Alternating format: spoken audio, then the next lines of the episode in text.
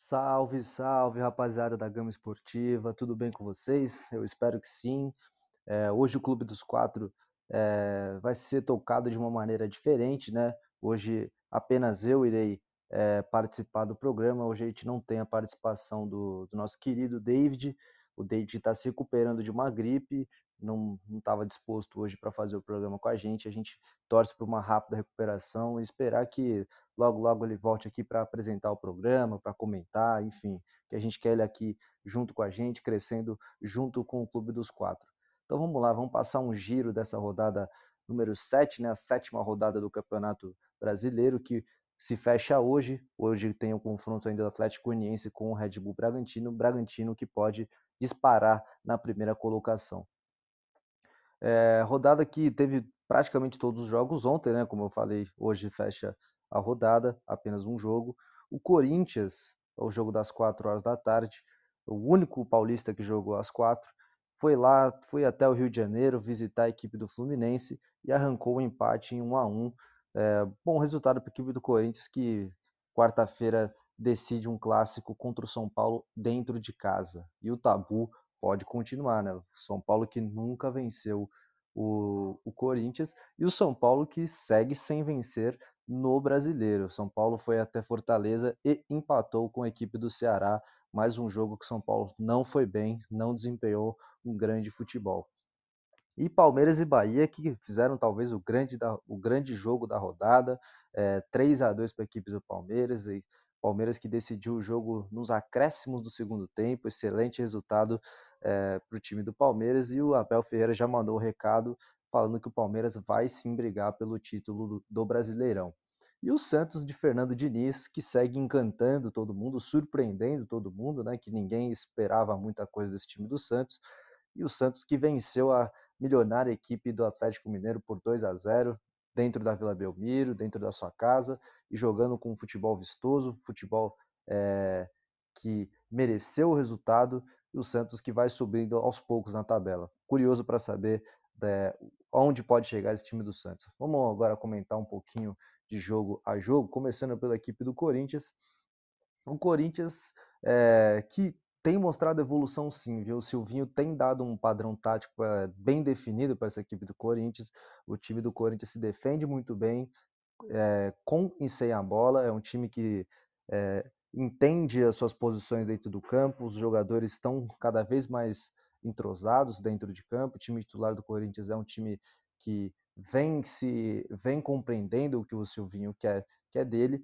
E o, o, grande destaque desse time do Corinthians é ninguém menos do que ninguém mais, ninguém menos do que ele, né? Gustavo Mosquito, o cara desse time, o cara que faz esse time jogar.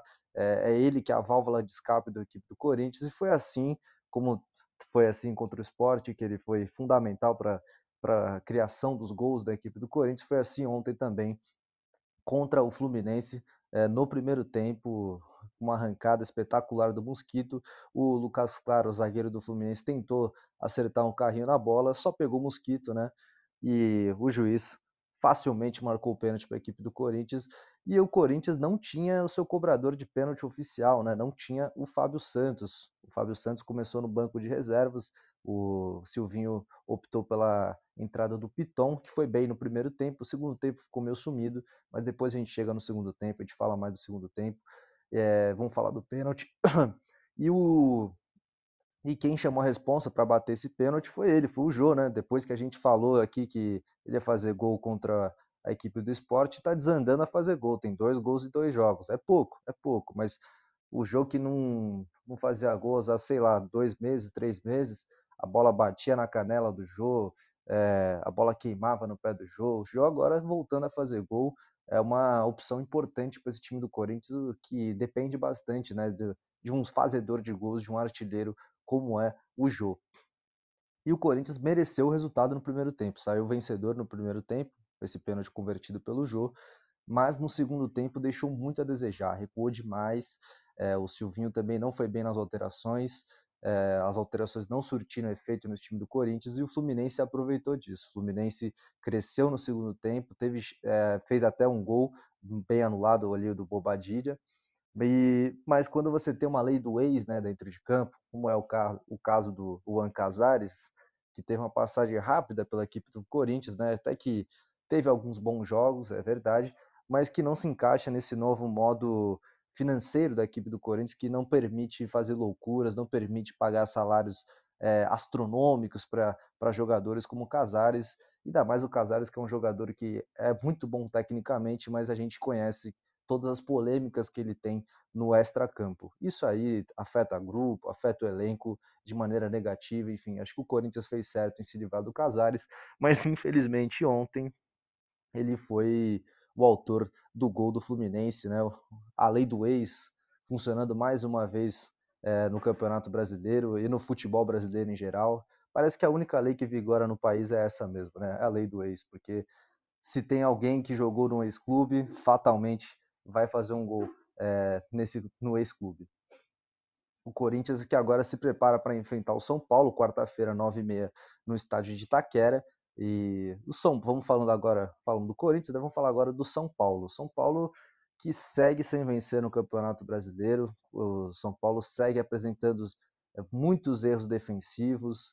É, não tem o Crespo não tem conseguido achar é, um sistema defensivo sem o Miranda, sem o Arboleda. Fazem jogadores que fazem muita falta para o time de São Paulo. É, é evidente isso. O primeiro gol do, do Ceará fica bem claro isso, porque o Ceará chuta quatro vezes ali, o Volpe faz três defesas, mas uma hora a bola entra, né? Não tem como. E a zaga do São Paulo apenas olhando ali o Volpe fazendo milagre atrás de milagre. É, não deu pro depois para o Volpe defender o chute do Jorginho, o Ceará abriu o placar. E o São Paulo fez um primeiro tempo pavoroso, assim, não conseguiu jogar, não conseguiu criar nada. No segundo tempo até melhorou um pouquinho com a entrada do Daniel Alves e do Benítez, mas que também não fizeram uma grande partida, é, vale se destacar isso. São, o, a entrada desses jogadores não mudou muito a equipe de São Paulo, mas o São Paulo achou um golzinho ali, uma boa jogada.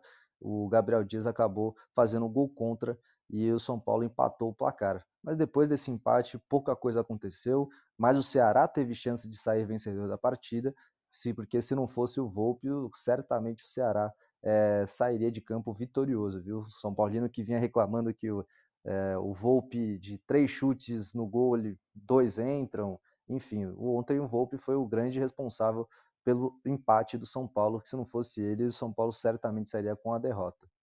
Como eu falei, o São Paulo que agora enfrenta o Corinthians, né? Jogo dificílimo para a equipe do, do Hernan Crespo, porque é aquele tabu que todo torcedor conhece, todo amante do futebol conhece e que o São Paulino detesta, né? Porque São Paulo nunca venceu na Arena de Itaquera, é, o São Paulo que no Campeonato Paulista todo mundo imaginava que ia vencer, que ia acabar com esse tabu, mas mesmo assim o Corinthians é, do Wagner Mancini ainda conseguiu empate até conseguiu empate não, estava vencendo o jogo e o São Paulo conseguiu um empate no finalzinho ali naquele pênalti é, bobo, né, do João Vitor em cima do Luciano. O Luciano foi, foi para a cobrança e converteu.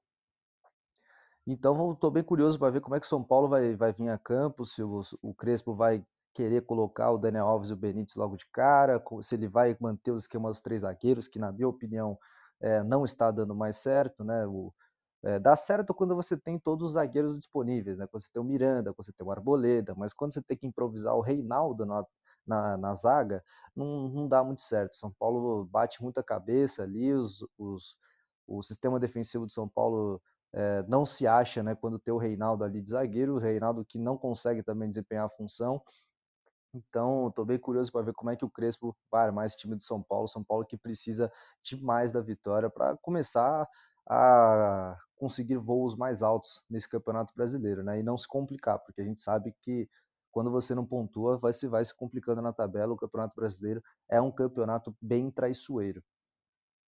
Falamos do São Paulo, vamos falar agora do jogo é, das 8 horas, né? o jogo do Palmeiras, talvez o grande jogo da rodada. Um, um espetáculo de jogo, duas, dois times que é, jogaram um futebol para frente, jogaram um futebol aberto, é, e 3 a 2 ficou até pouco o número de chances criadas pelos dois times, muitos chutes a gol, jogo, como eu falei, jogo aberto, jogo gostoso de se ver. E o, o grande responsável dessa vitória do Palmeiras é ninguém mais, ninguém menos do que ele, Gustavo Scarpa, o cara do Palmeiras nessa temporada, o maior assistente do futebol brasileiro, tem jogado muita bola, tem ditado o meio-campo da equipe do Palmeiras com perfeição, achando passes espetaculares. É, naquela partida contra o Juventude que a gente falou aqui, ele deu três assistências. É, fazia tempo que eu não via algum jogador dar três assistências. E nesse jogo contra o Bahia, ele abriu o leque né, de, de, de opções ofensivas que ele tem e marcou até dois gols, dois gols de bola parada, é verdade, mas tem que se destacar porque um foi um golaço ali, um gol de quem sabe bater na bola, o gol que ele estava longe do, do gol, mas ele bateu a falta com perfeição na gaveta, no ninho da coruja, enfim. Gustavo Scarpa tem se tornado um jogador extremamente importante e como eu falei em episódios anteriores, fico muito feliz com é, a volta né, do futebol do Scarpa. O Abel Ferreira ele tem, tem essa, essa. A gente tem que destacar esse lado positivo da Abel Ferreira que conseguiu resgatar o futebol do Gustavo Scarpa, que ontem fez dois gols. O segundo gol dele foi mais na sorte, né? Ele foi aquela cobrança de falta traiçoeira para o goleiro, que você cobra a bola em direção ao gol, mas é, imaginando que alguém vai desviar na bola. Vai ter o desvio de cabeça, né? Porque vai matar o goleiro. Não teve o desvio, o goleiro também não conseguiu muito, porque muita, muita gente tinha muita gente na frente dele, a bola acabou morrendo no fundo do gol. E o Breno Lopes, né, cara? Breno Lopes parece que é aquele jogador que gosta de decidir jogo, gosta de fazer gol no final mesmo, como fez na Libertadores e como fez ontem diante do Bahia ali nos acréscimos do segundo tempo, o jogo quase acabando. E parece que vai virando uma marca desse time do Palmeiras, né? Palmeiras que venceu o América Mineiro também nos últimos, no último lance do jogo, como o David tinha falado, o David que é, participou do, do, jogo, né? Ele viu o jogo, estava lá comentando, reportando é, pela gama esportiva. E ontem, e ontem também foi igual, com o Breno Lopes fazendo gol nos acréscimos ali. É, o Bahia que vendeu caro essa vitória para o Palmeiras. O Bahia que tem se mostrado um time que vai dar trabalho, viu, nesse brasileiro. Não é um time que vai brigar para cair, não. É um time que tem futebol, tem jogado um bom futebol, tem um bom elenco e que pode sim alcançar voos mais altos. Não sei se uma Libertadores, mas uma Sul-Americana com certeza é o campeonato do Bahia. O Palmeiras que volta a campo nessa quarta-feira também vai enfrentar a equipe do Internacional lá em Porto Alegre. E agora falamos, falamos do Corinthians, falamos do São Paulo, vamos falar, falamos do Palmeiras também, vamos falar agora desse time do Santos de Fernando Diniz que vem surpreendendo todo mundo, Ontem que enfrentou, o Santos enfrentou o Atlético Mineiro na Vila Belmiro, venceu por 2 a 0 e venceu e convenceu, como a gente gosta de falar aqui. Venceu com propriedade a equipe do Atlético Mineiro. O Atlético Mineiro pouco é, trouxe problemas para a defesa do Santos, porque tem um cara lá chamado Luan Pérez, que é um monstro na zaga, um jogador espetacular.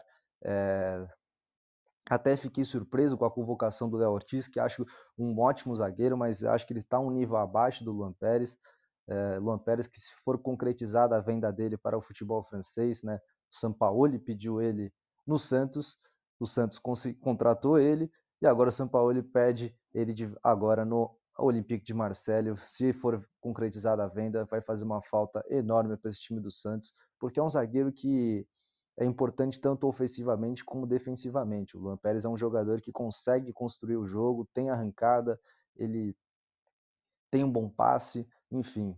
Ele no primeiro gol, né, falando um pouco do jogo, o Santos foi melhor é, do começo ao fim do que a equipe do Atlético Mineiro. O Atlético Mineiro que dependia muito das subidas do Guilherme Arana e da proteção de jogo do Hulk, né?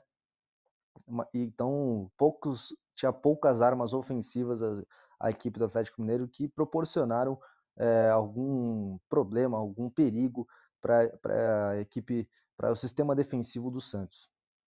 E, no, e o primeiro tempo o Santos foi melhor, mas não conseguiu fazer o gol. No segundo tempo, o Santos começou o jogo da mesma maneira como terminou o primeiro tempo, pressionando a equipe do Atlético Mineiro, trocando bons passes, e foi assim que achou o gol, né? Achou o primeiro gol, uma grande jogada do Marcos Guilherme. Aliás, tem que se, tem que se ressaltar o lance completo. O Luan Pérez, ele rouba a bola do Hulk, o Hulk estava no mano a mano ali, era ele e o Luan Pérez. O Luan Pérez rouba a bola na bola, acha o, o Marcos Guilherme. Marco, Marcos Guilherme que grande contratação desse time do Santos, tem jogado muita bola, é importante na, tanto na, na defesa quanto no ataque e tem sido premiado com gols e assistências. O Marcos Guilherme puxa o contra-ataque, limpa o, o Guga, acha o Caio Jorge ali pela, pelo lado esquerdo. O Caio Jorge aquele centroavante falso 9, né? Que ele tem um cacuete de meio campista também, já, já tinha jogado de meio campista na base do Santos. Então ele tem essa qualidade de olhar, de levantar a cabeça e encontrar o, o, o companheiro melhor posicionado. E foi assim que ele encontrou o Giamota. O Giamota que é, tem entendido muito bem essa função do, do, segundo volante, aquele volante surpresa, né? aquele volante que surpreende a defesa, porque é aquele volante que, que você não está esperando que chegue para o arremate. Né? E foi assim que ele surpreendeu a defesa do Atlético Mineiro. O Santos que tem se mostrado um time que consegue preencher os espaços é, deixados pelas equipes adversárias, entende isso, e é uma característica do futebol do Fernando Diniz, né? Você tem que preencher o espaço que é deixado pela equipe adversária, porque esse espaço pode render bons frutos é, para o seu time. E aí o Caio Jorge, como eu falei, acha o Jean Mota, o Jean só tem o trabalho de bater ali colocado ali, deixar a bola bater no pé, aquela bola gostosa de se bater, que você só deixa, é, só chapa a bola ali com, com força que vai no gol, sem chance para o goleiro Everson, que não vem de uma grande fase também. E depois desse primeiro gol do Santos, o Santos se fechou, o Atlético Mineiro tentava é, su algumas subidas, mas sem qualquer efetividade. Já com o jogo quase morto, o, uma bola parada, o Santos tira ali com, com o Luan Pérez, né, jogador que fez uma partidaça ontem.